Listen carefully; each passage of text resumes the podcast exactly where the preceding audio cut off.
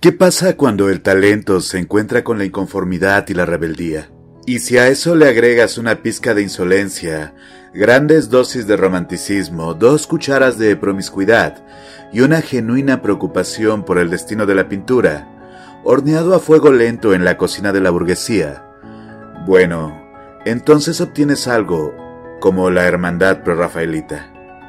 Hoy, en Detrás del Arte, los prerrafaelitas.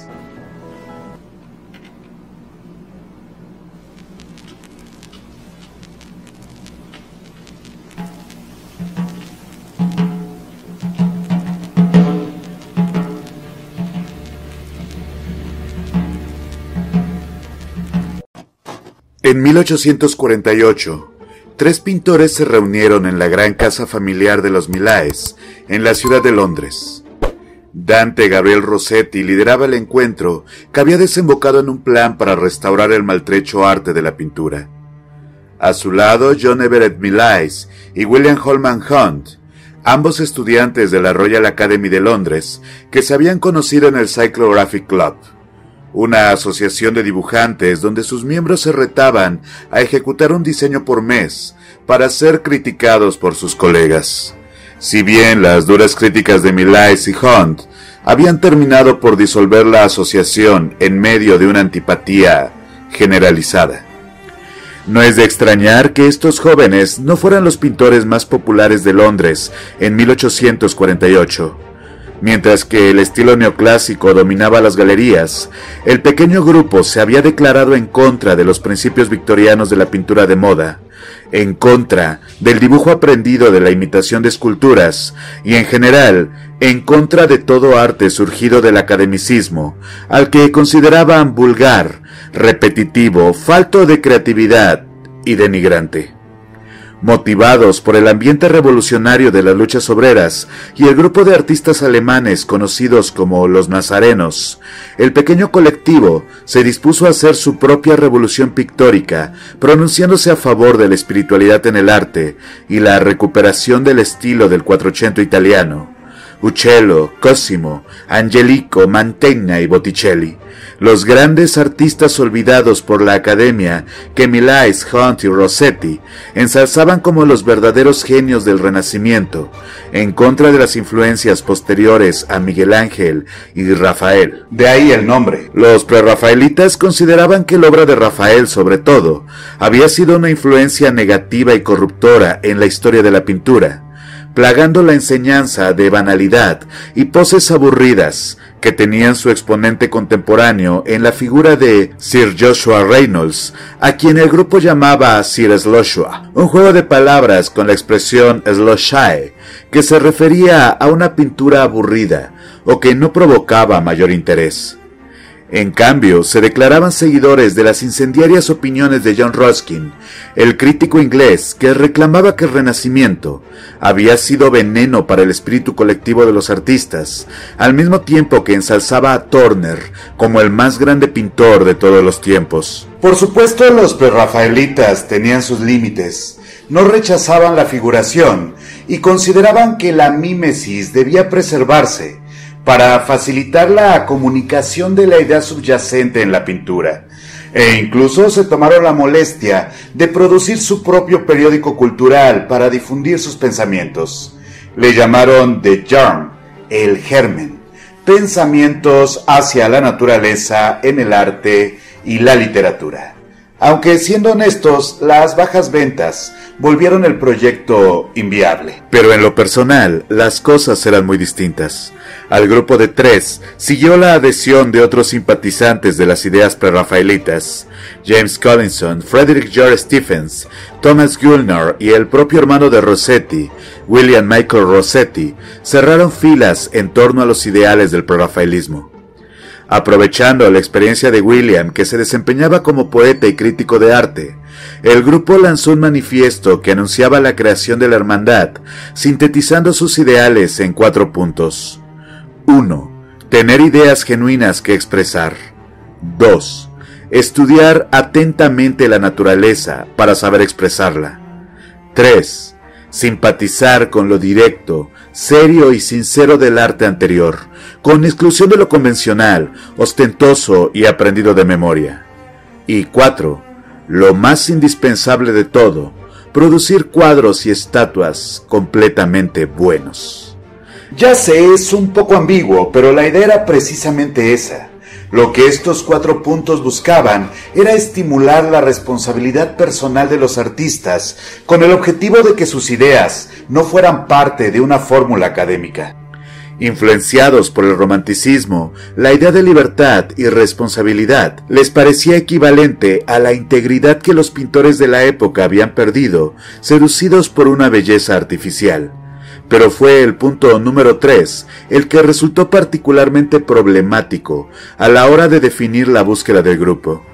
Hunt y Millais creían que la mímesis tenía que ser la punta de lanza de la espiritualidad, mientras que Rossetti veía en la imitación un recurso obsoleto, favoreciendo la pintura esquemática que recordara a la estética medieval y ensalzara la importancia de la creatividad. Si bien ambas opiniones encontraban un lugar común en la idea de que la pintura necesitaba ser más que un mero placer estético. Estas diferencias no eran raras en el movimiento. Los tres miembros originales poseían personalidades tan opuestas que, francamente, es increíble que se hayan organizado en primer lugar. Rossetti, quien se presentaba como medio italiano, medio loco, se posicionó rápidamente como el líder de los prerrafaelitas. Carismático y charlatán, sus principales preocupaciones giraban en torno a las mujeres y el alcohol famoso por su extravagancia, estaba fascinado con los animales salvajes y pasaba largas horas dibujándolos en el zoológico. Milaes, el más joven de los tres, tenía 19 años en 1848, era un niño prodigio. Su dibujo era muy superior al de sus compañeros, y la idea de revolución en la pintura le pareció un objetivo tan noble que estuvo dispuesto a seguir a Rossetti en contra de los deseos de su familia, que veían en el parrandero una mala influencia para el joven genio.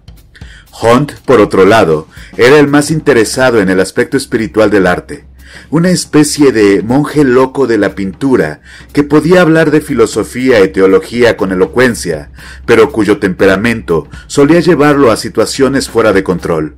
Su habilidad para defender sus argumentos a golpes lo volvió famoso y era conocido como boxeador amateur y un pintor de vigorosa paleta llena de colores y pésima actitud tal vez con la intención de eliminar asperezas o incluso de evitar la competencia entre los miembros originales y los que se unieron posteriormente, los prerrafaelitas acordaron firmar sus obras con un acrónimo común, las siglas PRB, sin explicar realmente qué significaba, aunque algunos críticos especularon que las letras correspondían a la frase Please ring bed o incluso Penny Writer Better. Adicionalmente, los miembros pactaron el apoyo mutuo en la venta de obra, comprometiéndose a compartir clientes, mecenas e incluso a esforzarse por colar piezas de sus compañeros si alguno conseguía vender una pintura. Establecidos los principios, cerrados los acuerdos y distribuidas las bases del movimiento, los prerrafaelitas prepararon su primera exposición como colectivo, y para 1849, Millais exhibe Isabella junto con Hunt, quien muestra Rienzi en la Royal Academy, mientras que La Juventud de la Virgen María de Rossetti hace lo suyo en la exposición libre de Hyde Park Corner obras que causaron cierto revuelo, pero no asombraron a los críticos. En general la reacción fue más bien como un me. A pesar de ello, las pinturas contenían algunos recursos originales que las distinguían del resto de imágenes victorianas. Y no era únicamente la desproporción o las extrañas composiciones que parodiaban más que remitían al 480 la obsesiva atención a los detalles, que terminaría por volverse una característica del prerrafaelismo, ya se dejaba ver en estas pinturas, e incluso el color, tomado de los renacentistas tempranos, era cuidadosamente tratado en la obra de Hunt, quien partía de un dibujo realizado sobre lienzo, seguido de una capa de blanco de plomo, para dar un efecto de blur, y posteriormente agregaba veladuras de color con un pincel pequeño. Y si esto les parece familiar, es porque algo así era la pintura de Rafael. Si quieren un cómo pintaba Rafael, déjenlo en los comentarios. La tibia recepción a la obra prerrafaelita no desanimó a sus miembros. Al año siguiente, la exhibición de Cristo en casa de sus padres de Milais le dio un considerable empujón al grupo.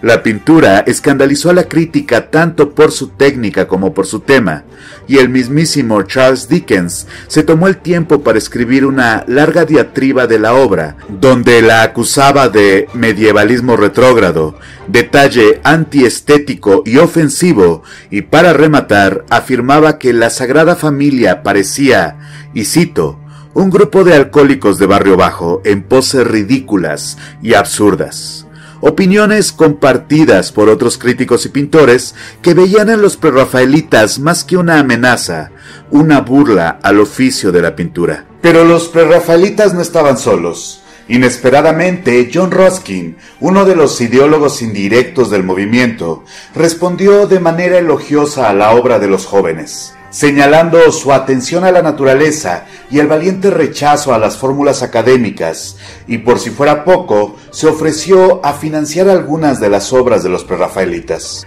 Roskin albergaba la esperanza de que el grupo fuera la punta de lanza de una revaloración de lo artesanal frente a la industrialización de la época. Una actitud completamente romántica, pero loable a fin de cuentas. El prerrafaelismo no solo se oponía a la modernidad, despreciaba los dogmas religiosos y las estructuras morales de las instituciones establecidas, especialmente a la familia, a la que acusaban de ser el principal corruptor de la libertad y el libre albedrío.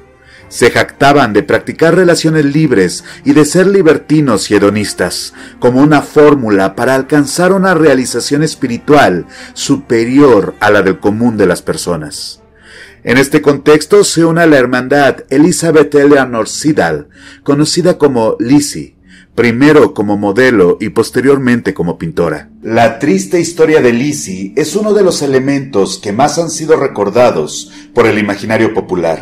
Junto con la de Jean Hubertin y tal vez la de Frida Kahlo, el destino de esta artista devenida en musa merece una mención aparte, por la importancia que tuvo en el movimiento. Nacida el 25 de julio de 1829 en el seno de una familia de clase media que afirmaba pertenecer a la nobleza, la joven pelirroja trabajaba en la tienda de sombreros familiar cuando el pintor Whistler Divaral entró en busca de un sombrero nuevo.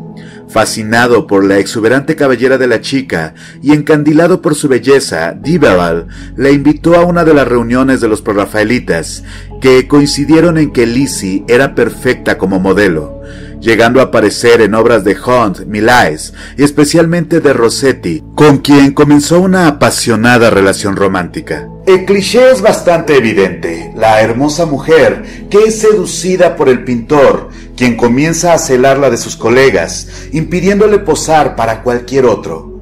Pero Lizzie era bastante más compleja que eso. Elizabeth no solo era una musa, pintaba y escribía mucho antes de conocer a los prerrafaelitas, y la calidad de su trabajo le había ganado el patrocinio de John Ruskin, quien pagó sus estudios de dibujo y pintura, actividad que quedó testimoniada en el trabajo de Rossetti en múltiples ocasiones.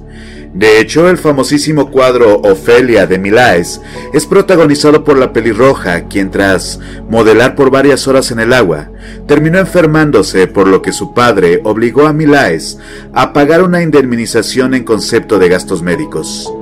Esto que podría parecer una anécdota sin importancia, de hecho fue el parteaguas para que la frágil salud de la chica comenzara un descenso del que no podría reponerse.